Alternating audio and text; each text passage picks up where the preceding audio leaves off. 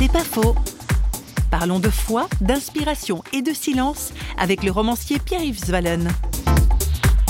L'inspiration, elle vient surtout de ce que j'ai vécu, que ce soit au travers des lectures bibliques, qui rythment ma vie depuis mon enfance en fait, que ce soit au travers de mes expériences de vie, de ma relation avec Dieu, qui ces dernières années a beaucoup évolué dans le sens d'une intériorisation, d'une recherche de silence. Euh, moi, je l'ai découvert en fait dans des périodes très compliquées de ma vie. C'est là que j'ai compris que, au-delà de l'expérience, au-delà du faire, au-delà de tout ce qu'on met tellement en avant souvent, ce qui est important, c'est cette relation avec Dieu, c'est se retrouver dans ce cœur à cœur qui est parfois interrogatif. Qui es-tu? Où es-tu? Pourquoi est-ce que tu te tais? Et ce cœur à cœur qui est parfois émerveillé de voir la, la grandeur, la beauté, la tendresse de Dieu pour nous. C'est pas faux, vous a été proposé par parole.fm.